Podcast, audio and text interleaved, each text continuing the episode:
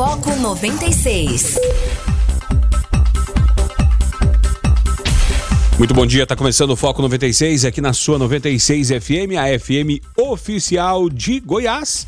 Aqui, Rogério Fernandes, nós vamos juntos até as 8 horas da manhã, trazendo notícia e informação para você através da frequência 96.3 FM. Hoje, sexta-feira, 8 de maio de 2020, agora 6 horas e 6 minutos. E o Foco 96 começando ao vivo para Anápolis, Goiânia, região metropolitana de Goiânia, em torno de Brasília. São mais de 85 cidades, alcança este sinal limpinho, limpinho da 96.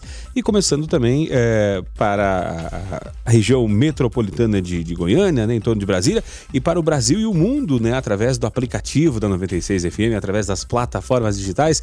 Obrigado pela audiência, parceria, obrigado pela participação. Você que participa aqui através do WhatsApp do DD62 994 34 20 96.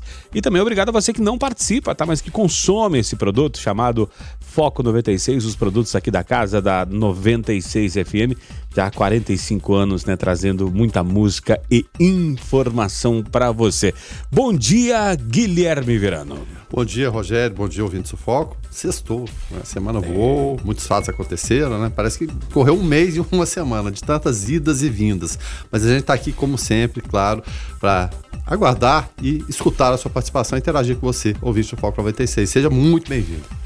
Tá certo. É, agora 6 horas e 7 minutos e trazendo os destaques né, desta, desta sexta-feira, 8 de maio. Entre os destaques né, de hoje, é, no Ceará, Fortaleza Uh, começa hoje, para conter o coronavírus, né? Começa hoje o lockdown, né? Bloqueio total restringe a circulação das pessoas e permite o funcionamento só de serviços essenciais.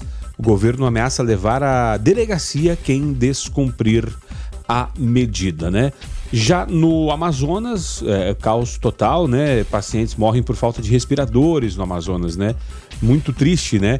Também na questão política, né? Encontro de ministros, foto indicada uh, indica que reunião citada por Moro em depoimento foi filmada, né? Então Vamos aguardar para ver o que, que vai uh, acontecer. Falta de equipamentos. Governo recebeu em abril só 22% dos respiradores que esperava. Empresas brasileiras foram contratadas após compra da China fracassar e atrasar na entrega, né? E também é, é, com relação ainda né, a, a essa questão né, é, pandêmica e a questão dos reflexos, né? Uh, exemplos para o Brasil: países adotam isolamento sem deixar de planejar reabertura. Crise econômica ainda deve se agravar, mas governos priorizam saúde da população. Esses alguns destaques desta sexta-feira, 8 de maio de 2020. Uh, Guilherme Verano, o que mais tu traz de destaque pra gente aí? Em relação ao campo, a regularização fundiária e passe na Câmara ameaça MP que opõe ambientalistas e ruralistas. Texto aumenta o tamanho de áreas que poderão ser legalizadas por autodeclaração. Ambientalistas falam em estímulo à grilagem. Em São Paulo, olha só que coisa inusitada, né? A Justiça derrubou desconto no salário de funcionários comissionados da Lesp. Desembargador considera inconstitucional corte nos vencimentos de qualquer servidor. A gente tem mais aqui, rapaz, mais notícias. Olha só, o ministro Celso de Mello, que é o decano do Supremo, ele rejeitou um pedido apresentado ontem pelo é, deputado Enio Verri, é do PT do Paraná, para que a Polícia Federal impedisse e investigasse a manifestação convocada para amanhã, ou no caso, hoje, né, contra o Supremo, né? E por último, o presidente Jair Bolsonaro ameaça demitir o Weintraub após ler notícia de veto ao Centrão essa demissão poderia ocorrer porque o presidente leu a notícia de que o ministro da Educação vetaria o nome indicado pelo PP, Partido Centrão, para a presidência do FNDE. Tá certo? Esses são apenas alguns dos vários destaques que temos aqui para trazer para você, ouvinte do Foco 96, esperando sempre a sua participação. Guilherme Verano, muito, muitos ainda cogitando a volta né, do futebol, alguns falando que volta final de maio, outros falando que volta em junho. Enquanto isso, né, o Atlético, nós falávamos essa semana aqui da possibilidade verdade, o Atlético é, Paranaense, é, o CAP, né, é, contratou Walter por três meses. Será que nesses três meses Walter consegue emagrecer? Essa é a questão. E lá no Rio Grande do Sul, Diego Souza e mais dois funcionários do Grêmio testam positivo para a Covid-19. É verdade. Em relação ao, ao, ao, ao Walter, se for o CAP, parece o nome, o nome de plano de capitalização. É, o Clube Atlético Paranaense. É, exatamente. O Clube Atlético Paranaense mudou várias vezes o escudo, né? Mudou o formato da camisa, as listas que eram horizontais passaram a ser verticais, enfim, né? O Petralha muda tudo ali, o pessoal chia, mas acaba acatando. Mas em relação ao Grêmio, né, Rogério? O Diego Souza testou positivo para o novo coronavírus. Ele realizou esse exame lá no Rio de Janeiro, após apresentar sintomas, e informou ao Clube Gaúcho o diagnóstico. Em Porto Alegre, nenhum atleta que passou pela testagem organizada no CT Grêmio está com a doença. Dois funcionários testados pelo Grêmio foram infectados estão afastados. Aos 34 anos, o Diego Souza voltou ao Grêmio no início da temporada, está no Rio de Janeiro desde março, quando os treinos foram suspensos e iniciou o período de férias. De acordo com um relato feito ao tricolor, o Diego Souza apresentou sintomas e fez o exame no Rio. Atualmente ele está bem e o Grêmio orientou a permanecer no Rio por duas semanas. Após o período, o clube vai analisar como e quando o atacante se apresenta aos treinos. E só para lembrar, quem também está no Rio de Janeiro desde sempre, né? É o técnico gaúcho mas por motivos diferentes. Né? Aos 57 anos e com duas recentes cirurgias cardíacas, ele foi orientado a ficar em casa mesmo com a volta dos treinos do elenco principal e não a data para a representação do técnico, viu, Rogério? Bom, é, não, eu, vai, vai lá, eu falar aqui que, que, até dentro, né, a gente fala do futebol, né, mas não é só o futebol que tá, assim, o Dana White lá, o, o presidente do, do UFC, né, ele volta a falar sobre, sobre é, sobre a questão da pandemia e diz que voltar agora é muito caro. Eu decidi investir, os outros não, por isso voltamos primeiro. Ele falou, né? Então, tipo assim, voltou, mas muita grana colocada para ter como se fosse uma ilha, uma bolha mesmo, né? E é, ali. E, e o número de pessoas é menor. Tá? É, bem menor, exatamente. Você tem vários lutadores, mas o universo é, é, menor do que, é claro, evidentemente, futebol, outros, outros esportes. Né? E o Anderson Silva interminável disse que vai voltar. É. Ele vai querer lutar até quando? Até os 60 anos? Ele já está perto dos 50, se não me engano, né? E com derrotas seguidas, né, Rogério? Mas movimenta-se dinheiro sempre, né? É, eu até vi uma notícia é, ontem, Fernando, eu estava até tentando achá-la aqui, que uh, cogita-se a volta do Mike Tyson. É, não para o boxe, mas para é, o UFC. Ah, mas não tem, não assim, é, o Tyson que é um, hoje é um fanfarrão, né? Vive de, de dar entrevista, de cobra pelas entrevistas e enfim, tem pombos lá na casa dele, mostra os pombos, mostra a rotina, mas, é, enfim, sei o, lá. Né? O, o, Tyson vai fazer 54 anos. 54 anos. Ele foi campeão mundial mais jovem da história do boxe, com apenas 19 anos, lá em 85 ainda, se tornou aquele fenômeno, né? Porque ele não tinha aquele perfil clássico do, do peso pesado, que todos geralmente têm mais de 1,90 ou em torno de 1,90. Ele tinha 1,80, não que ele seja um homem baixo, 1,80, mas perto dos gigantes ele de fato era, mas só que era impressionante a saraivada de golpes que ele desferia, as apostas que aconteciam e imagina, a maioria das lutas em Las Vegas, né, mas no mundo todo, era a, a quantos minutos ou segundos o Mike Tyson iria derrubar o seu adversário. Porque tinham lutas que duravam poucos segundos, na verdade e acabou perdendo aquele título lá no Japão pro James Buster Douglas, né? Um, um, esse sim, o verdadeiro fanfarrão, né? Mas tinha descuidado da carreira, com vários é, envolvimentos em brigas, né? Don King, empresário, acabou tungando toda a fortuna dele e o Tyson acabou sendo preso também, né? Mas foi uma referência do boxe. E se ele foi o mais jovem, com 19 anos, o mais velho foi o George Foreman, com 48. É. E, se, e quando se esperava de promover a luta do século, sempre é a luta do século, né? Seria entre Mike Tyson e George Foreman, acabaram não, não, não promovendo. Né? Essa luta não aconteceu. O Foreman, não, inclusive, lutou contra o Maguila, né? o Maguila também não é fácil, não. Maguila, uma, uma criação de Luciano do É, né? e, e, e, lutou também, é, é claro, com o Muhammad Ali, aquela luta, né? O, o é, provocou até. Se fizesse né, um, um, um, filme, né? Eu tô, não tô lembrando o nome que se era Encontro dos Reis, alguma coisa assim, da luta é, fantástica que aconteceu na, na África, né? Entre Muhammad Ali e George Foreman. George Foreman no auge, então, da, da força física, mas Muhammad Ali né, conseguiu, na base da técnica, que era muito menos forte que o George Foreman, vencer a luta. Que são histórias mais histórias do boxe. Agora, o Mike Tyson também teve a época que ia, ia se aventurar naquele telecat americano lá, aquela aquela coisa, né? Que eu não entendo porque que tem público, porque é uma na verdade. Mas, enfim, é tentar ganhar mais algum dinheiro, ele já foi multimilionário. É, mas mas no, no, na questão americana, o, o, os brasileiros, né, Guilherme Verano, eles são dominadores, da, inclusive a única arte marcial que é, trocou de nacionalidade foi o jiu-jitsu, né? Que era jiu-jitsu japonês e passou a ser o jiu-jitsu brasileiro. É, o brasileiro jiu-jitsu, justamente.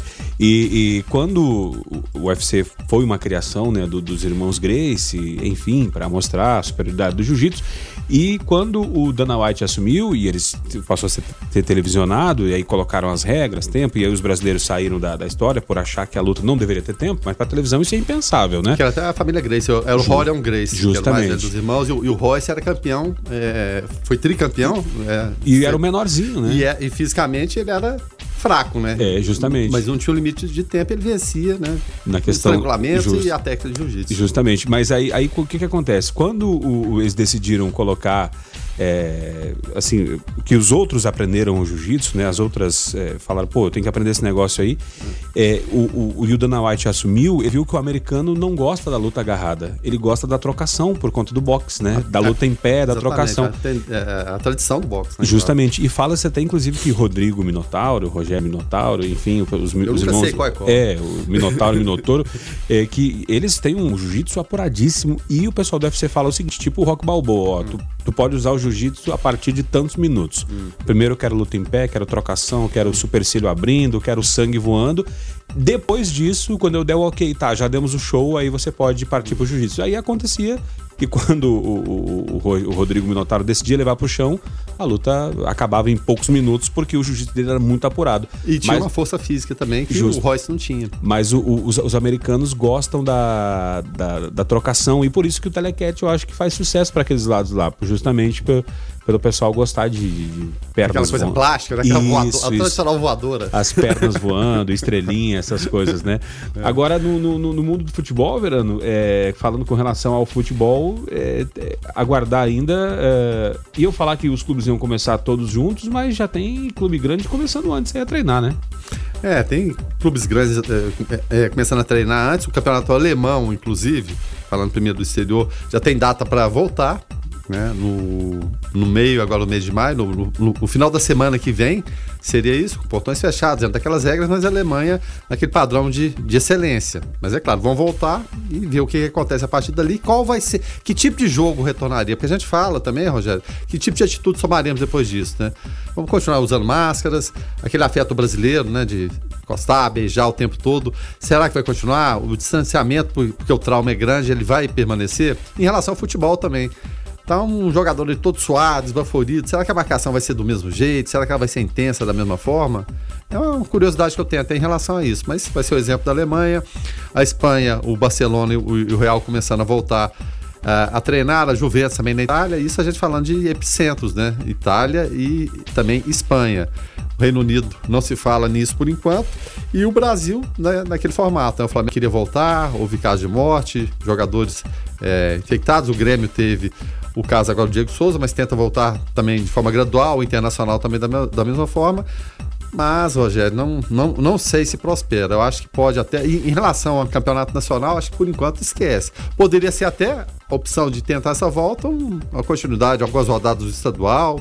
Muita gente falando, vamos sacrificar o estadual e voltar para o nacional. Só que o estadual é uma movimentação, claro, evidentemente, próxima, né, dentro do seu próprio estado. Imagina o campeonato nacional você sair de Porto Alegre para ir para lá para o extremo norte ou, ou, nordeste do país, já que o norte não tem representantes. É complicado. Então vai ser tudo na base da experimentação, porque ninguém viveu uma situação dessa antes. Não tem outra forma a você tentar experimentar. Alguns times não querem nem experimentação. E indústria sente efeitos da queda na pandemia por causa do isolamento. Uh, a questão é que não há dúvidas né, de que o isolamento social é necessário para combater a pandemia uh, e a indústria e bem de serviços encontra enormes dificuldades, mas o agronegócio continua produzindo. Fábricas essenciais não param, toda a cadeia de suprimentos e logísticas está operando, garantindo o abastecimento da população. Ruas vazias em muitas cidades do país é o reflexo mais visível do isolamento social. No estado de São Paulo, por exemplo, a quarentena imposta desde 24 de março determinou o fechamento de serviços não essenciais, como comércios de rua e shopping. Mas muitas atividades, como construção civil e indústrias, não pararam, assim como toda a cadeia de abastecimento e logística, como transportadora, serviço de entregas e produção agropecuária. Uma fábrica de embalagens é um, um exemplo né, do atual momento na economia. Uh, ela desacelerou, mas não parou, por exemplo, né? Com a questão. Então, assim, tem negócios, né, Verano, que estão que, que, que tocando, né? Por exemplo, a questão das embalagens. Nunca antes na história desse país se vendeu tanta, tanta embalagem para Marmitex. É, só para pegar esse exemplo aí da, da, das embalagens, né, Rogério? Queda do ritmo de produção houve, sem dúvida nenhuma, em todas as áreas, né? Só que o trabalho continuou. Aí quando você tem um, um, uma empresa que ela pode diversificar seus clientes, acontece. Nessa indústria de, de embalagens, por exemplo, é, apesar dos clientes antigos terem reduzido esse volume, estão comprando, continuam comprando, né? E é, nessa mudança de rumo, o que, que a empresa fez? Como você mesmo disse, né? Conseguiu novos clientes, especialmente na área de saúde. Tá? A demanda está altíssima, né? Então, é, esses dados da produção é, industrial brasileira em março, eles mostram bem essa situação, né? Esses itens não essenciais, né? Roupa, artigo de viagem, calçados, automóveis. Falamos aqui todo dia, a queda é muito forte, sem dúvida nenhuma. Até comentávamos isso ontem a respeito do que é importante de fato nesse momento Sim. na vida. Se, é se alimentar, se vestir, é claro, é importante, calçado também é importante, mas é a prioridade nesse momento? Não, você se vira com aquela calça já mais antiga, né? Calça surrada, inclusive, está na moda, o calçado você se vira também, mas sem alimentação não tem jeito. É, mas outros produtos, outros itens né, dessa cadeia industrial que, que gera dinheiro também, a gente falou aqui dessa de plástico, se reinventou, mas alimentos, né, eles não pararam, houve inclusive uma procura desenfreada, até pelos motivos que a gente elencou aqui, e produtos de limpeza também. Eles avançaram essa, essa produção, né? E resta saber, é claro, com a queda é, na produção, e ela, ela aconteceu também porque você não tem demanda de gente para comprar. Sim. Em determinado momento não tem. É, nem as pessoas, a vontade existe, ela continua, mas o, o dinheiro não tem, não está nesse momento. Aí precisa de ver de que forma vai ser essa retomada. Vai falar assim que parou, que vai fechar as portas, de tudo, é até um certo exagero. Evidentemente, muita gente fechou, muita gente não aguentou, é terrível. Mas se parar tudo, o país quebra, evidentemente. Não, nem em momentos de guerra, momentos de exceção, acontece paradas de, de, produção. Alguma coisa continua funcionando porque, como você mesmo disse, é agronegócio. É, muitas vezes, nesse momento de maior crise, quem que sustenta, quem que aguenta o tranco? Agronegócio, né? alimentação. Não, e falando em Goiás, né, Guilherme Verano, que é um, um baita produtor, né, um dos maiores do Brasil Isso. com relação ao agronegócio. Isso não. Lógico que a gente tem muitas empresas fechando, passando dificuldade, mas já pensou se o nosso estado não tivesse o agronegócio, dependesse só da, da, da questão industrial, estaríamos com um cenário econômico muito pior, né? Então é, o agronegócio segurando aí. Goiás, nesse momento, é um privilegiado e, e que bom que, que, que, os preços também não, por conta do, até do aumento da demanda, muita gente em casa comendo mais, enfim, os preços até se mantiveram é, até estáveis, né, da carne. Né? Até baixou esses dias, né?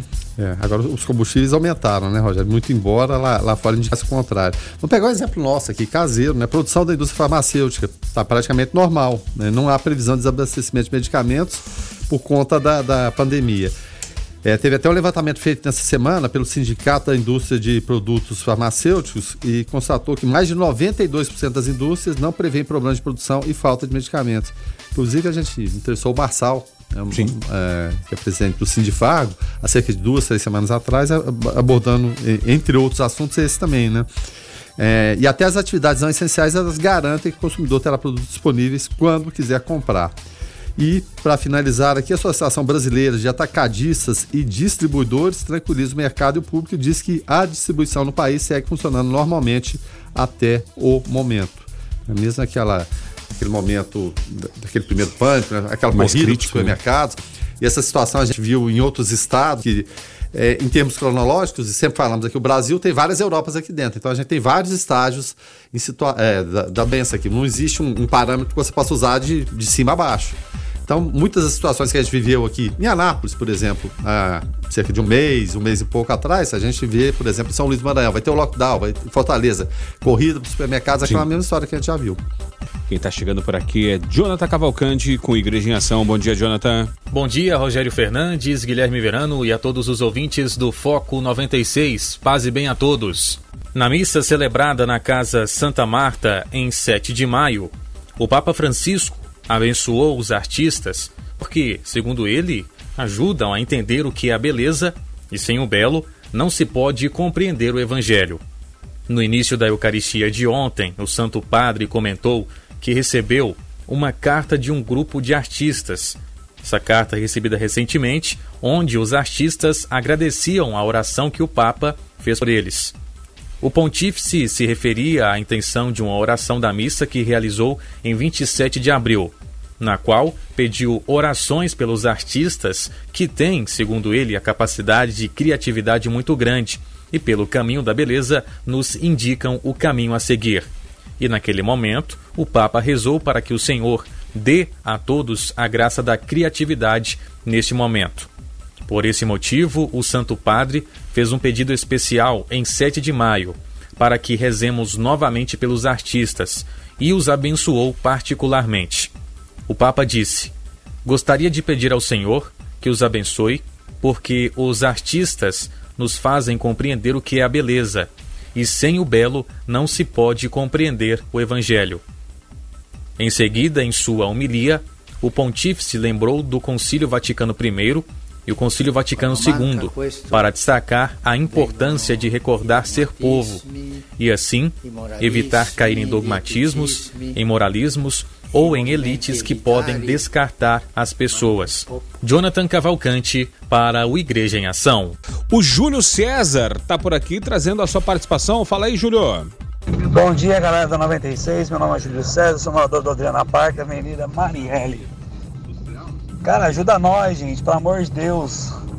Ajuda nós que essa saneado, cara. Fez uns buracos aqui no Adriana Parque, cara, na Avenida Marielle, em algumas outras avenidas aqui.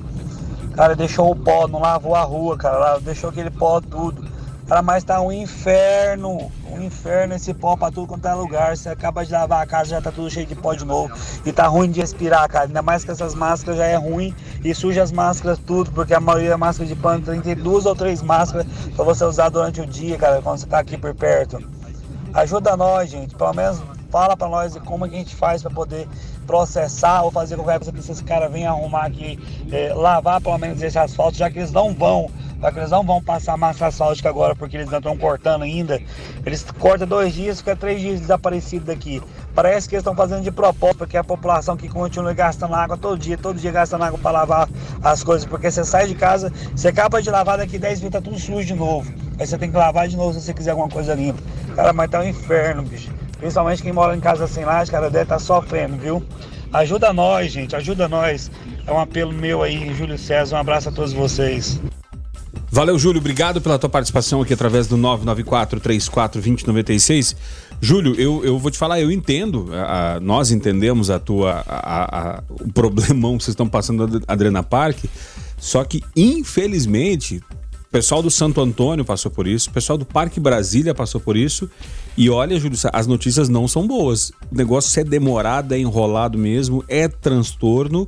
E eles vêm com aquela máxima que falam que os transtornos passam e os benefícios, quem sabe, um dia vem, né, Verano? Não, vou, vou citar o exemplo da, da, da rua onde eu moro, né? É, que aconteceu uma intervenção dessa, né?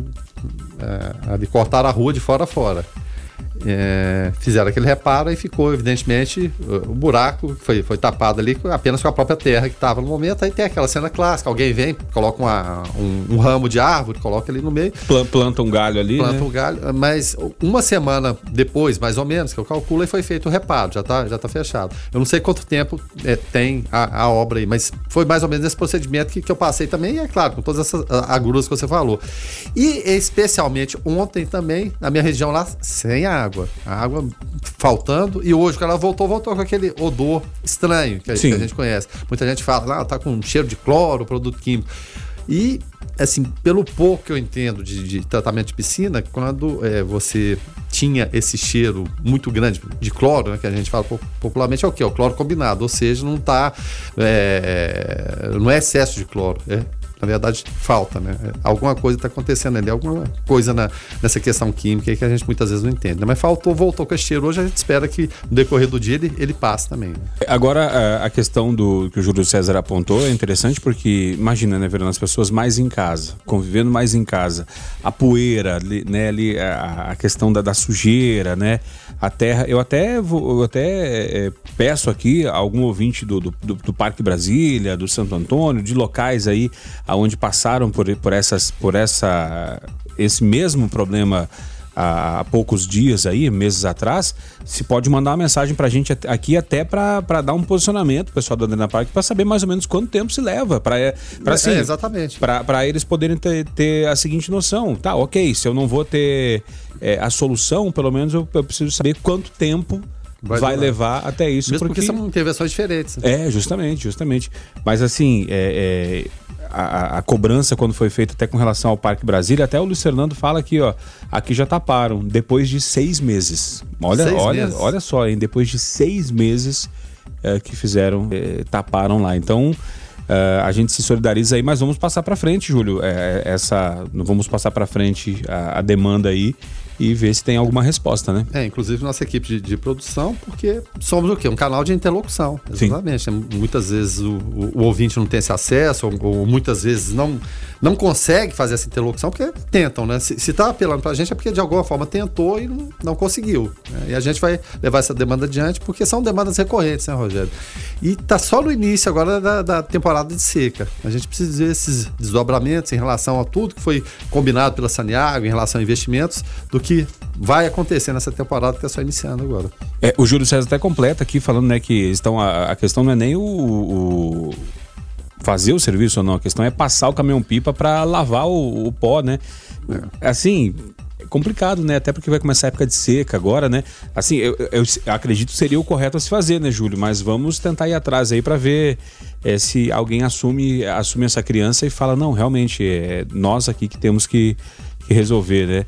Mas deve estar uma barra danada. É, porque a grande, a grande interrogação é, a respeito do cidadão em determinadas situações, seja Enel, Saneago, só para citar essas duas, o quê? Normas e procedimentos. Isso podia ser mais claro, né? ó. A partir do momento que te, detecta um problema aqui, seja um chamado cidadão, a própria Saneago faça intervenção, nosso procedimento, né? Fala com a população, alguém sempre ali, ó, o procedimento vai ser esse, ó, a gente vai começar a intervenção agora, ela vai seguir esses, esses passos, pedimos a, a, a colaboração e nesse dia determinado aqui, e agora não, está chovendo, né? Não está chovendo, a gente termina a, a intervenção. É, transparência. A gente estava falando também em relação à leitura, né? A leitura da, da Enel. Né? Qual, qual o procedimento, afinal de contas, vai acontecer? Então, se isso fosse mais claro, acho que, é, e principalmente executado com mais eficiência, evitaria uma série de transtornos, né? Porque sempre a conta chega. É, eu, não, eu não sei, não, Severano, se essa história de dizer o prazo que, que vai começar e vai terminar é, resolve é muito, porque né? Ou estimativa, né? É, entre, entre estimar um prazo e executar a obra no prazo, tem um abismo entre essas duas situações, né? Foco 96. 96. Abrindo agora a segunda hora do Foco 96. Muito bom dia, aqui Rogério Fernandes, Guilherme Verano e agora também Lucas Cavalcante, o nosso produtor. Bom dia, Lucas. Almeida, por favor. Opa, é... opa. Lu... nós... Eu tava fazendo uma brincadeira e foi no embalo. Esse menino... Não, não, não, mas não, não Esse sério. Esse menino não... tá em tudo quanto é lugar agora. Não foi, né? não foi por querer. Uh Lembrei do Jonathan aqui, aí misturei, chipei Jonathan e Lucas, virou Lucas Cavalcante. É, Lucas Almeida. Bom dia, Lucas. Enfim, Rogério, bom dia, bom dia a todos os ouvintes, bom dia, Guilherme. Bom é um dia. prazer estar de volta aqui com vocês. Tá certo. Uh, é, Para a turma que está chegando agora, tá? Nós vamos juntos até as 8, trazendo notícia e informação até as 8 horas da manhã. E quem está chegando por aqui agora é Carlos Roberto de Souza para falar direto ao assunto.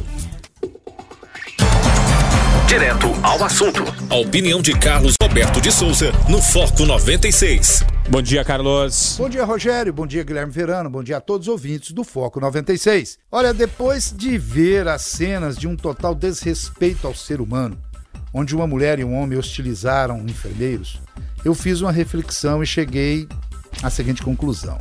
Atualmente, só, só ouvimos falar o seguinte: coronavírus, morte, crise, é, crise econômica, desemprego, briga política, intolerância, enfim. Um cenário de total estresse. Diante desse cenário negativo e de tantas contendas que vivemos, nós temos que sermos fortes. E apesar de considerar legítimo que tudo isso é, é, nos traz uma preocupação grande. Nós estamos muito preocupados, assustados, nervosos e cansados. E com muito medo do que virá. Ninguém pode prever nada do futuro. Gente, só que apesar de tudo isso, é muito importante e necessário termos inspirações. Mas inspirações positivas, sermos fortes, nos enchermos de energia positiva apesar de tudo. Você pode e deve discordar, sim, concordar, ajustar, adaptar, acrescentar, mas sempre respeitando a opinião contrária à sua. Vamos esquecer as hostilidades e vamos disseminar somente essas experiências positivas. Sei também que estamos vivendo aí um excesso de pressão, insegurança no trabalho, preocupação em tempo integral com os pais e idosos, incerteza quanto ao futuro do, dos filhos, é, é tempo demais dentro de casa, muito volume de informação e muitas das vezes desencontrada e por aí vai. Eu sei disso. Todos nós estamos com muito pouca opção. Está tudo muito diferente, tudo é muito novo e surreal. Realmente um ambiente muito desgastante, estressante e difícil de suportar. Mas volto a insistir: precisamos ter força e nos esforçar ao máximo em sermos empáticos, tratar o outro como gostaria de ser tratado. Vamos voltar a atrair o melhor das pessoas. Vamos voltar a confiar uns nos outros. Acreditar de coração que há sim luz no final do túnel. E, gente, vamos nos convencer de que daqui a pouco, com fé em Deus, voltaremos a sorrir. Fiquem todos com Deus. Ademã, que eu vou em frente de leve. Guilherme Verano, eh, ouvindo o Carlos é, falar em esperança, é, esse, esse, será que se a, nossa sociedade perdeu o time, perder essa oportunidade de usar uh, essa, assim, o fato está aí, a pandemia está aí, o coronavírus está aí. Se a gente perder essa oportunidade de tirar uma lição, de aprender alguma coisa e melhorar como ser humano, será que essa geração nossa terá outra oportunidade, Cleber Bruno? Ah, nunca se sabe, né, Rogério? Porque a história é dinâmica, mas quem poderia prever que esse momento aconteceria, né? De forma nenhuma. Então, mesmo nos momentos ruins, a gente tem que tirar lições, né? E às vezes, nesses momentos, a gente aprende até mais do que nos momentos mais tranquilos, nos momentos de bonança. Então, o que a gente espera é isso porque o potencial de maldade do ser humano ele é inesgotável, mas o de bondade também é.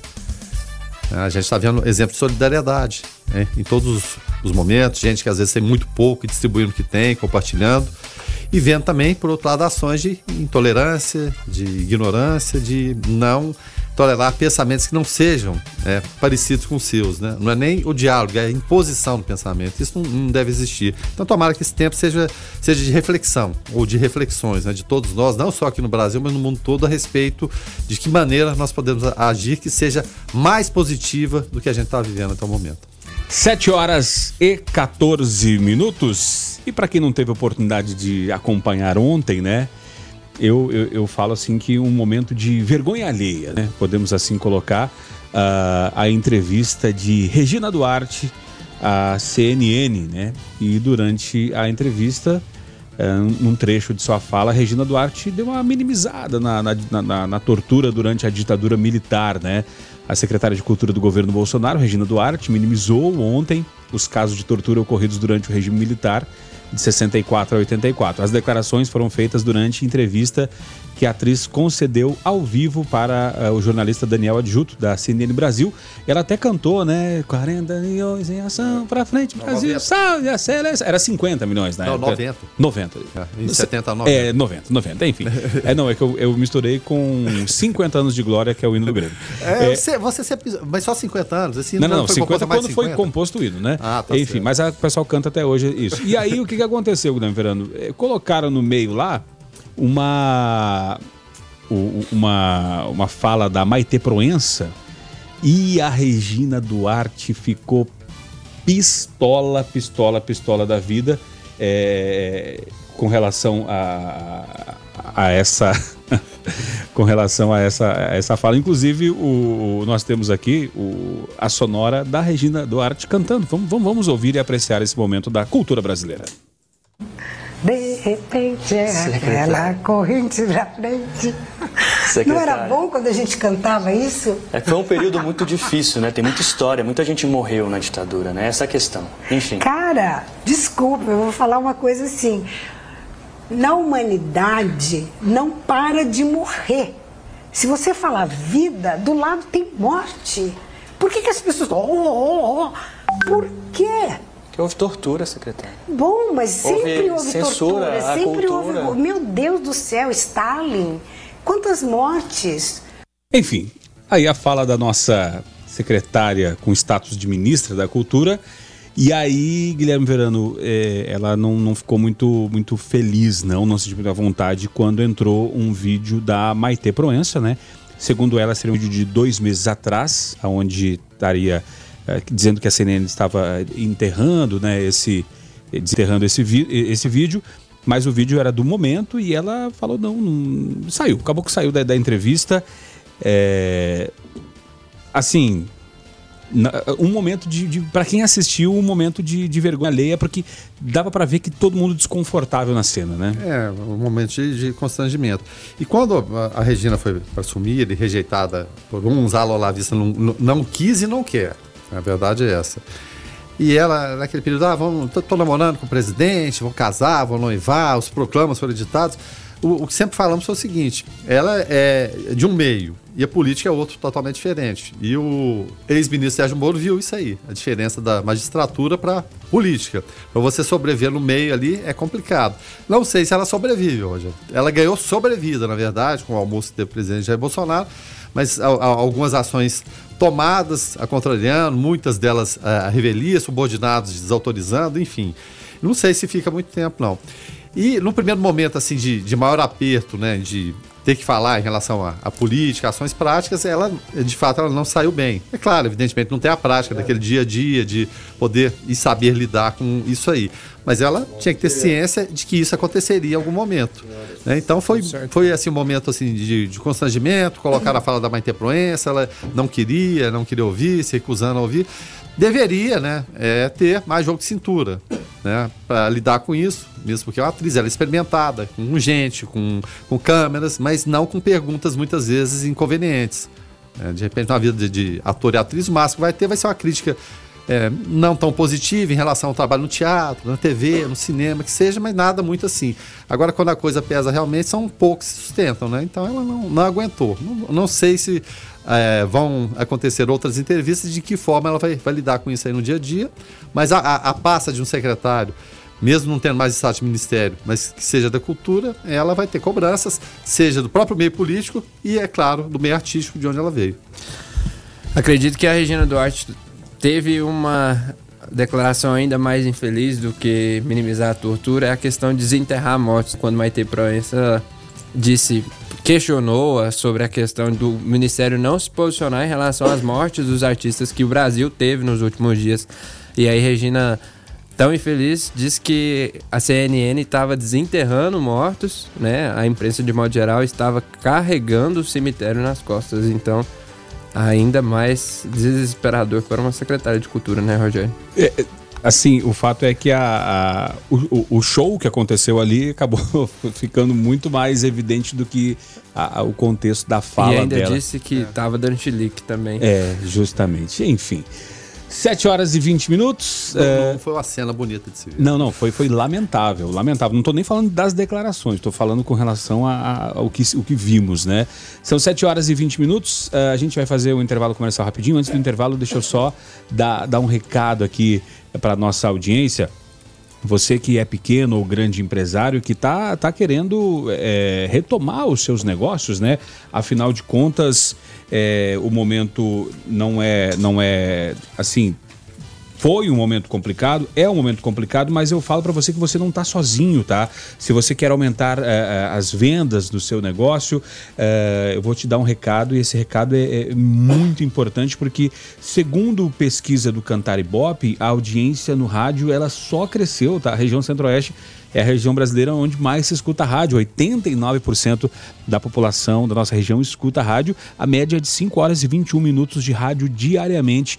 Então, se você quer é, estar conosco ao lado desse canhão de comunicação que é a Rádio 96, esse programa Foco 96, não deixa passar essa oportunidade. Vem ser patrocinador do meu programa, do Foco 96.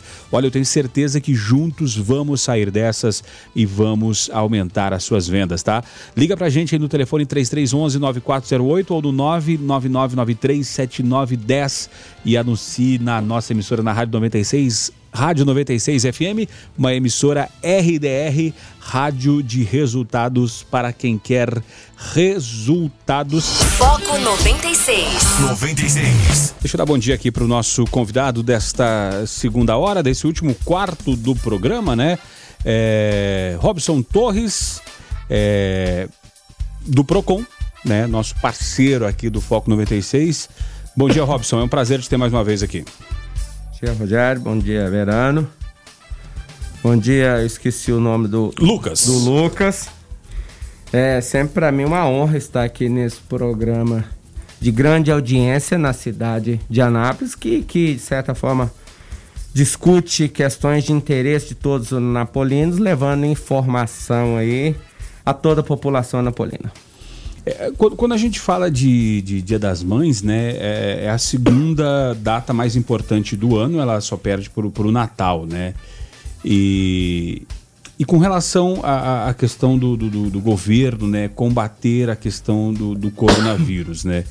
É, a gente sabe que tem o decreto municipal, as lojas menores abertas, né, até um certo aturamento, as lojas grandes não estão abertos. Inclusive, a fiscalização está tá bastante, bastante incisiva, o pessoal na rua cobrando e tal. Como que o PROCON eh, pode ajudar nesse momento aí, Robson? Até porque o movimento vai aumentar e aí, quem sabe, a gente sabe que, que, que a aglomeração é grande nessas datas. É, como que o PROCON está tá ajudando aí e, e, vendo essa situação? O pequeno vai ter estrutura para atender essa demanda, escoar essa demanda aí é, com relação a esse período de pandemia sem colocar as pessoas em risco? Bem, Rogério, é. Essa questão do Dia das Mães, interessante realmente. Nós informamos e discutimos acerca desta data especialíssima, inclusive, né?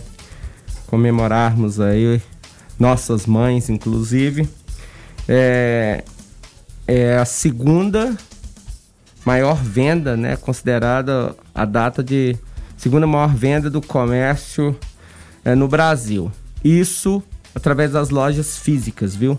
Porque através das vendas eletrônicas, é, se eu não me engano, o Ebit e outros institutos que acompanham aí as vendas eletronicamente informam que o Black Friday já é o segundo dia. É o Natal, Black Friday e é, o Dia das Mães. E ano passado, o Dia das Mães aí, ele movimentou eletronicamente 2 bilhões e 200 milhões de reais.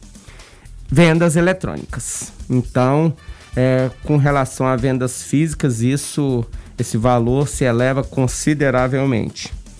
Em Anápolis existe é, hoje tanto o decreto municipal quanto o decreto estadual. Decreto municipal ele permite aí, ele trata muito sobre o pequeno empresário, empresa de pequeno porte, microempresas e microempreendedor individual. As grandes empresas elas ficaram limitadas aí sob a égide, égide do decreto estadual. E aí há esse questionamento muito por parte. O PROCON recebeu essa semana é, inúmeros representantes de grandes estabelecimentos, Novo Mundo, Fujioka, Marisa, Pernambucanas, Scala, dentre outros, questionando aí a possibilidade de flexibilização por parte do governo municipal com relação ao atendimento é, ao cliente por esses fornecedores. Isso é uma questão jurídica, bem jurídica. O governo é, o governador Ronaldo Caiado, quando do último decreto de flexibilização, é onde ele considerou como atividades essenciais outras mais atividades, é, podendo essas operar normalmente, normalmente entre aspas, né, obedecidos lá os critérios. ele não deixou para os municípios a possibilidade de normatizar, de flexibilizar com relação aos grandes empresários. Então, os prefeitos eles estão impossibilitados. Isso aí está muito bem claro no artigo 4 é, do último decreto do governador. Então, o que que Anápolis está fazendo? Nós estamos buscando aí o prefeito, a, a CIA e outras mais entidades e autoridades buscando junto ao governador a possibilidade é, de abertura, inclusive por essa questão do Dia das Mães, que há uma reclamação é, com relação a essa importante data na economia é, brasileira. Com relação aos pequenos, inclusive está tendo, nós estamos verificando, o PROCON está verificando aglomeração, tanto em grande quanto em pequeno. É, essa semana nós estamos nos, nos dedicando, a, juntamente com os representantes das instituições bancárias, possibilitar, coibir aí aglomeração nas filas de bancos e lotéricas.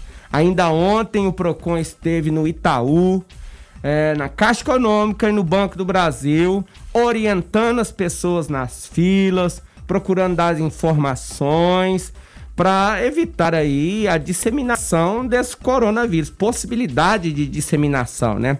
As pessoas estão se aglomerando, não estão respeitando os limites nem as orientações. Isso não são só os bancos, é, é bancos e fornecedores em geral. As distribuidoras de bebidas, então, o pessoal está indo e fazendo festas nas distribuidoras de bebidas. E os responsáveis, muitos deles, não estão querendo obedecer às regras. Essa é uma questão que a população tem que entender. Olha, existem muitos direitos, é, as pessoas exigem aí os seus direitos, mas não há direito se não houver a vida. Primeiro tem que ter vida, existência. E aí tanto faz pessoa jurídica quanto pessoa física. No caso, estamos tratando de pessoa física. Sem vida não há direito. Nós estamos buscando neste momento salvar as vidas das pessoas, tentando ajudar na economia sim. Todo fornecedor que precisar ajuda do Procon, tiver pro problema de aglomeração, quiser orientação, pode nos ligar. Nós estamos indo em loco procurando auxiliar. No começo, antes do governador Ronaldo Caiado e até do prefeito Roberto Naves já estabelecer regras é, normatizadas aí através de decreto, o Procon ele já visitava supermercados e dando orientações com relação a essa questão da disseminação do coronavírus. Lá atrás nós já falávamos do distanciamento e de certos cuidados por parte dos supermercados aí para atendimento da população. Logo em seguida veio os limites normatizados. Então nós estamos buscando é, sempre nos anteceder e orientar a população. Nesse momento nós estamos com fiscalização pedagógica. No caso dos bancos, por exemplo, adiantava eu chegar no banco e autuar a instituição bancária, sendo que a responsabilidade por aquela aglomeração não era nem do banco, é das pessoas que não respeitam as orientações, os limites e precisa de dinheiro, né? As pessoas precisam de dinheiro para a sua sobrevivência, estão procurando sim as instituições bancárias. O Itaú ontem é dia, ele é responsável pelo pagamento dos aposentados. Então os aposentados, eles muitas vezes se, eles, eles querem eles mesmos ir na agência e receber o dinheiro. E ali é que tem que ter um bom tratamento, cordialidade, carinho atenção e paciência, porque não é nada fácil lidar com todo esse pessoal neste momento de crise de pandemia. Guilherme Verano.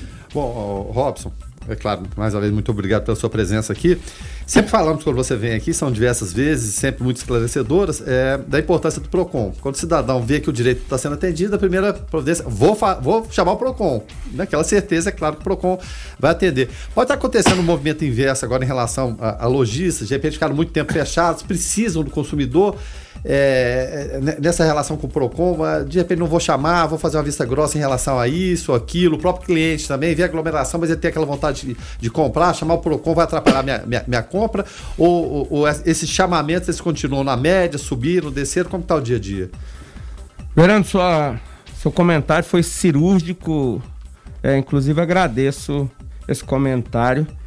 Pelo seguinte, eu, o Procon Anápolis foi uma determinação do prefeito Roberto Naves. O prefeito Roberto Naves ele está preocupadíssimo com toda essa questão, tanto da disseminação do coronavírus quanto com relação à economia.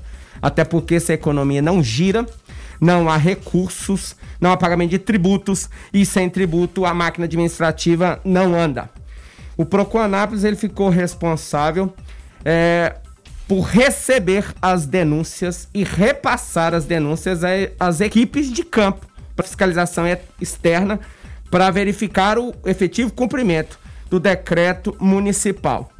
E eu, particularmente, fiquei responsável pelo recebimento das denúncias que são realizadas via WhatsApp. Já foi é, bastante difundido aí nas nossas redes sociais, através da imprensa. Nosso setor de comunicação, eu mesmo pedi para que fosse transmitido aos órgãos de imprensa quais são os telefones de WhatsApp. E eu mesmo fiquei responsável por um. E eu mesmo estou respondendo. Eu mesmo, enquanto secretário. Até porque isso é um aprendizado que eu tive com a minha mãe. Eu tenho que conhecer um problema para dar solução e melhorar. Então, tudo no PROCON, vocês podem ter certeza que eu sei de todas as funções de todos que estão ali no PROCON. Com relação ao WhatsApp, é, até agora, 15 denúncias, velho. 15 denúncias. 15. Numa cidade do tamanho de Anápolis, 15 denúncias. Justamente por isso. Eu acho que a população não quer denunciar, porque se denunciar vai atrapalhar o negócio, a própria compra. Aí elas fazem muitas vezes é, denúncias genéricas. A, a Engenheiro Portela tá aberta, é, tal, hoje uma rua, esqueci o nome da rua. Pelovico tá aberta, mas mesmo assim, 15 denúncias. 15 só denúncias. Isso já foi informado ao prefeito Roberto Naves. Eu mesmo achei estranho. Eu repassei essas denúncias é, para a equipe de fiscalização que está sobre a incumbência da vigilância sanitária. Quem está indo para cumprimento do decreto, para verificação de cumprimento do decreto, é a vigilância sanitária. O PROCON está no recebimento das denúncias e nessas questões de aglomerações, de grandes aglomerações. Grandes aglomerações, o PROCON tomou a frente aí para coibir. Por quê? Evitando, inclusive, a disseminação é, do coronavírus. Nós temos uma ideia, é, até no PROCON, que assim, quanto mais tivesse é, fornecedores abertos, digamos assim, seria melhor para evitar aglomeração, certo? Mas, infelizmente, a, as pessoas não estão respeitando as orientações, os limites, e aí está gerando muita aglomeração. Acho que é por isso que o governador Ronaldo Caiado não está querendo flexibilizar. Porque Inclusive, nós está tendo estudos que, é os, que o vírus ele está caminhando das capitais para o interior, certo? A Anápolis é, não está tendo grandes casos, tem casos de contaminação, mas não tem casos de morte. Mas nos grandes centros, hoje nós já estamos em uma média de 600 mortes por dia, não é isso? isso. No Brasil. Isso tende a aumentar e se aproximar dos Estados Unidos, sim. E por enquanto, ainda estamos falando das capitais, que foram aqueles que receberam lá no carnaval turistas.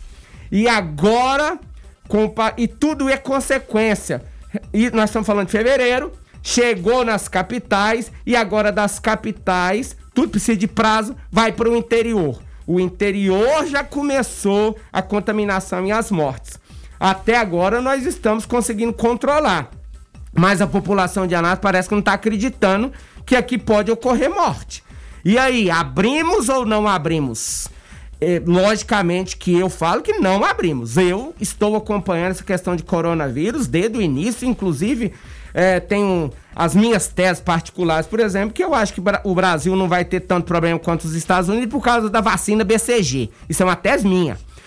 Mas há estudos que comprovam que todos os países que têm a BCG no seu quadro é, anual de vacinação não houveram muitas mortes como outros países. Então eu estou acompanhando questões desse tipo. É, mas teremos, acredito que teremos morte. Gostaríamos que não. M- Pode haver que não, se a população se controlar, evitar aglomeração. Agora, no Dia das Mães, por exemplo, tá todo mundo querendo comprar. As lojas precisam vender, isso é uma questão de lógica, mas o consumidor também quer comprar. E ele tem que comprar, mas comprar com equilíbrio, com proporcionalidade, razoabilidade, obedecendo às regras estabelecidas pelas autoridades sanitárias e médicas. O que eu vejo que não está acontecendo. Daí, as autoridades não estão querendo flexibilizar via alteração de decreto. E a questão é a seguinte, Robson, eu queria eh, duas. eh, du- esse é o último bloco do programa, eu queria levantar duas questões. A primeira, né? Eh, tu falaste que com relação às vendas físicas, a princípio não está tendo reclamação, né? Eu queria que tu, que tu, tu falasse um pouco com relação à questão do e-commerce, né? Até uma coisa que as grandes lojas estão trabalhando, e trabalhando muito, né? Essa questão da, da, da venda ah, online, né? Pela internet. E se eh, tem chegado ao PROCON reclamações com relação a- a- a- ao consumidor, com relação a pausas de financiamentos, por exemplo, pessoas que conseguiram pausar a primeira parcela e não conseguiram pausar a segunda, né? Eh, se tem eh, reclamações nesse sentido, se tem chegado esses questionamentos ao PROCON. Bem, com relação ao e-commerce, vendas eletrônicas aí, é, eu mesmo consumo muitos produtos eletronicamente. Então, e sou fascinado por essa questão. É, foi no início de tudo, adquirindo produtos pela internet, que me veio e vejo hoje o quanto estão preparadas as empresas para o atendimento eletrônico. É tudo muito simples, muito rápido, muito seguro. Agora, você tem que saber comprar nos lugares certos. Porque eu tenho casos próximos a mim, pessoas com nível de conhecimento, de cultura alto e que caíram em ciladas. Temos que saber onde comprar, se o site é seguro mesmo, entrar no Reclame Aqui e outros sites que indicam, que podem indicar é, a qualidade aí daquele fornecedor. Agora, no geral, se você procurar os sites seguros, as lojas especializadas, a compra ela é segura e ela chega. Inclusive, os valores são até melhores do que os físicos em razão da tributação. Inclusive tem até plataformas que fazem a, a- a intermédio ali e garantem o vendedor que se não for entregue, devolve o dinheiro, por exemplo. Né? Então, Justamente. Então, é, nós precisamos, antes de questionamento, é, antes de críticas, é, saber o que nós estamos falando, né? Porque senão podemos é, cometer aí injustiças. É igual compras de sites aí de produtos chineses. Você tem que ter paciência, demora. Demora. E eu ali agora à frente do Procon, de vez em quando, então eu sou obrigado a fazer testes, não é? É, eu mesmo fiz um teste de um produto chinês. Chegou. É, só que chegou errado. O outro, e na maioria, é, chega muito atrasado. Né? Muito. São questão de quatro meses, cinco meses. Tô tentando lembrar o nome do site, mas é um site conhecido. Todo mundo sabe desse site chinês. Não seria Alibaba, não. Não, não é esse, não. Wish. Wish. O Wish, não é isso? E o Wish é interessante. Você vê as fotos do Wish são maravilhosas. As fotos do produto lá. É, eu comprei, no caso, uma caneta é, e um outro produto lá. Parece um farol. É totalmente destoante da foto, né? Mas o preço também, ele indica que tem alguma coisa errada. É, Mas isso a gente passa em lanchonete aqui, É, né? O sanduíche nunca é o da foto. E por que que eu faço isso, Rogério? Porque hoje eu estou como secretário do PROCON. Eu tenho que saber de tudo com relação a essas questões. Coisas de pequeno valor, logicamente, cinco reais aí, às vezes dois reais. É, mas eu tenho que saber. E ver, inclusive, questão de prazo. Funciona? Funciona. Chegou, mas chegou errado. Agora, Magazine Luiza, eu compro muito Magazine Luiza. Chega, chega certo. Nunca tive problema. Eu, particularmente, nunca tive problema. Mas o PROCON recebe sim reclamações. As pessoas, elas é, ainda não se atentaram, inclusive, elas têm o direito de, re- de devolver a mercadoria sem justificativa no prazo de sete dias. E, por exemplo, eu acho fabuloso. Recebe, ó, no meio do, do trajeto, inclusive, tem sites que, a- que permitem a devolução. Não, eu não quero mais. O produto nem chegou, ele entra lá e já devolve. Pronto. Às vezes ela demora, Chegou. o cara aziou, aziou o É? cartão do bucho ali. Chegou, não é a cor, o tamanho, devolve também. Sete dias. Isso, mesmo se está... o prazo for além dos 40 dias. Por exemplo, a empresa me deu 40 dias. Se o produto chega depois desses 40 dias, eu posso é, a partir da, a partir da devolução. data que chegou. Ah, a a partir, partir, da, da, data que, chegou, você conta sete dias. Ah, e entendi. dentro dos sete dias tem que ser exercido o direito. É, não tem reclamação no PROCON de, de fornecedor que não quis receber. Ele geralmente recebe. E, e até onde eu sei, está recebendo o produto. Sim, eu mesmo já devolvi uns dois. É só você, muitas vezes, levar no correio. Eu tenho que levar no correio. O, o- a própria empresa lhe dá é, um número que você procura o correio, faz a indicação do número, o próprio correio. Agora, você tem que tomar as cautelas, seguir as orientações. Muitas vezes a pessoa não lê. Você tem que colocar numa caixa, identificar muitas vezes o local. E hoje eu tenho visto, Rogério, que a cada dia que passa, essas empresas elas se atualizam. Você não precisa, no começo você, você mesmo tinha que colocar o endereço para onde seria postado. Hoje não. Com código, o próprio correio põe. Ele já tem o endereço A logística facilitar. reversa, né? Ou seja, isso é, isso é importante, ou seja, funciona. O que me preocupa com isso? As lojas físicas podem desaparecer, digamos assim.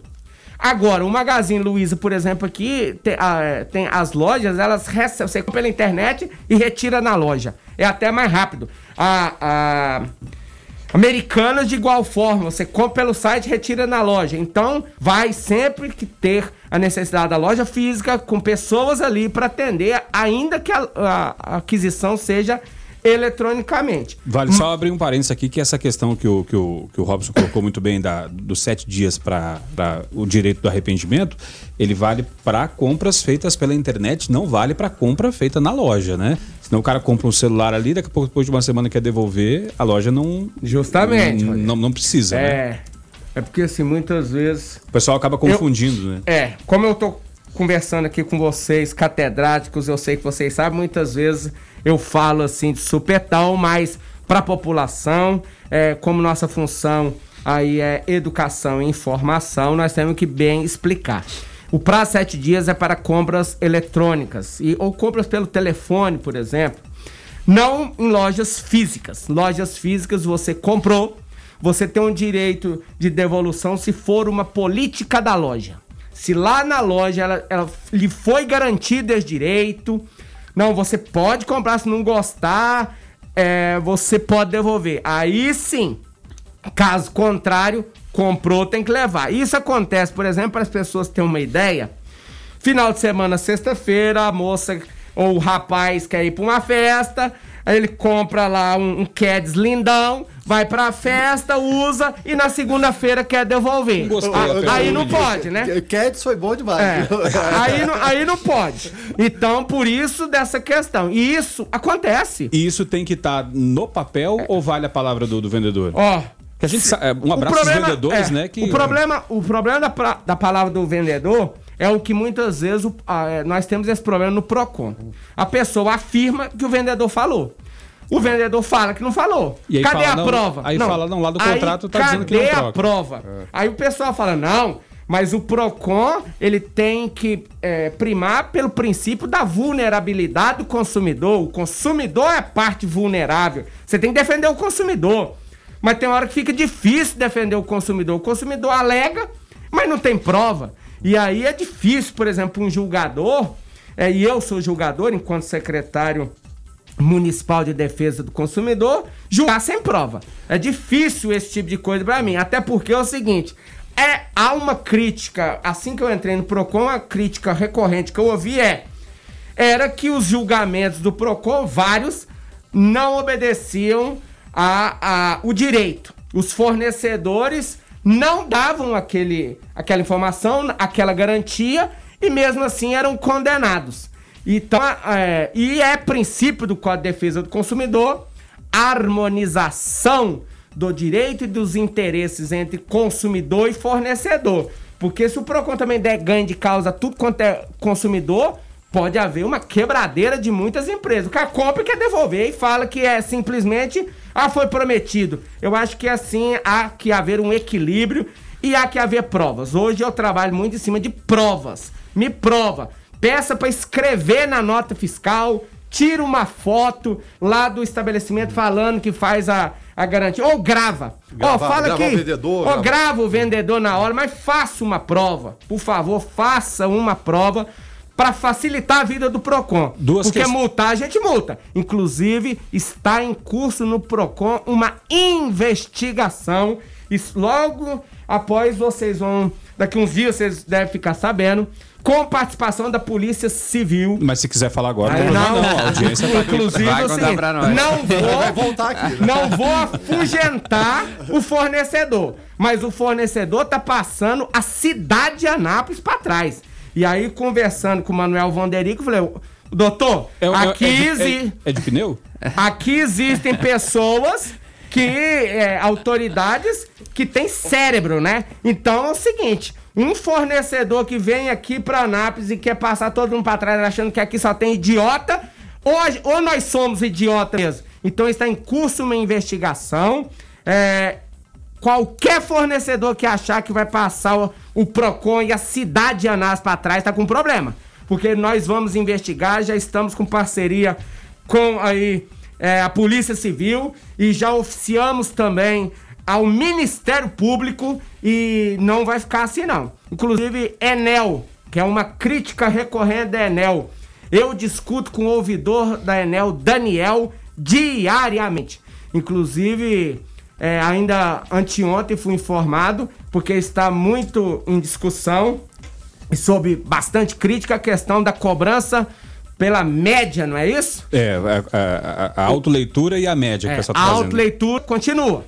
Agora, a autoleitura tem que ser feita, no máximo, até três dias antes da leitura usual por parte da Enel. Se, se fora disso, até três dias. E se a leitura e a informada pelo consumidor estiver muito aquém do que é lido, porque eles também estão lendo, voltaram à leitura física. Aí, logicamente, que a Enel usa o leitor, a- os dados deles e não a autoleitura. Mas eles estão sim usando a autoleitura, que é uma cobrança do PROCON aí. E aí fui informado pelo Daniel que é, a Enel voltou com as leituras normais, inclusive para é uma questão de justiça Sim. e nós acabarmos com, e- com essa discussão com relação à média.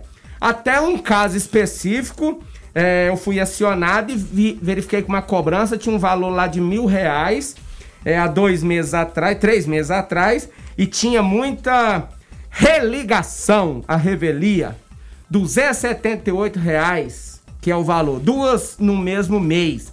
Então aí a média iria subir. Conversei com o Daniel, porque tudo eu preciso saber. Daniel, É né? religação à revelia entra na média? Porque se entrar, eu processo a Enel. Não, Robson, não entra na média. Religação, a revelia não entra, porque a média é só para o kilowatt. É o consumo efetivo da energia elétrica. Então são pequenos exemplos, Rogério, que eu faço assim. Eu gosto do que eu faço hoje em dia. É, até tava, estava comentando aqui, eu sou auditor de tributos, estudei Direito Tributário Municipal 20 anos, nem queria ir pro PROCON, mas depois que eu fui pro PROCON, a convite do prefeito Roberto Naves, ele acreditou na minha atuação, ele sempre confiou em mim, e ele mesmo falava, não, você tem capacidade você vai gostar. Eu fui e tô gostando. E eu fico lá ontem ainda e as câmeras são prova. Eu saí de lá 10 horas da noite. Estudando questões de interesse do povo e tentando frear, coibir aí abusividades. E isso até me instiga. Ajudar pessoas. Eu, eu gosto disso. E a questão também ontem é uma questão que eu também estava estudando, é, que eu antecipo ainda. Hoje eu quero ver se eu faço, se eu publico uma nota técnica, de vez em quando há uma publicação da nota técnica do PROCON, como forma de orientação. Inúmeros pais, eles estão pleiteando a rescisão contratual, do contrato é, de ensino, né? Rescisão do contrato. Na rescisão do contrato tem a multa punitiva. E aí, cobra-se ou não cobra-se a multa punitiva diante do estado de pandemia? E qual o valor da multa punitiva? Porque existe a lei de usura, que engraçado, Rogério, a lei de usura é um decreto federal, né? É a lei de usura é um decreto federal de 1933 Lá no artigo 9, ele fala que o, percentual máximo a ser cobrado na rescisão da, na, na multa punitiva é 10%. Só que o Código Civil de 2002 veio e modificou essa questão, falando que a multa punitiva não pode ultrapassar o valor do, do negócio, da prestação. E aí, muitas vezes, nós nos deparamos com multas no valor de 30%, 40%. E agora, na pandemia, pede rescisão, paga, tem que pagar 30%, 40%, 20%, 10%. Qual o papel do PROCON? E o que eu tenho visto é que os juízes, quando entram na justiça, os juízes falam que não tem que pagar multa nenhuma. Ainda ontem eu vi que, diante do estado de pandemia, e foi uma questão de locação, que não é competência do PROCON, tá?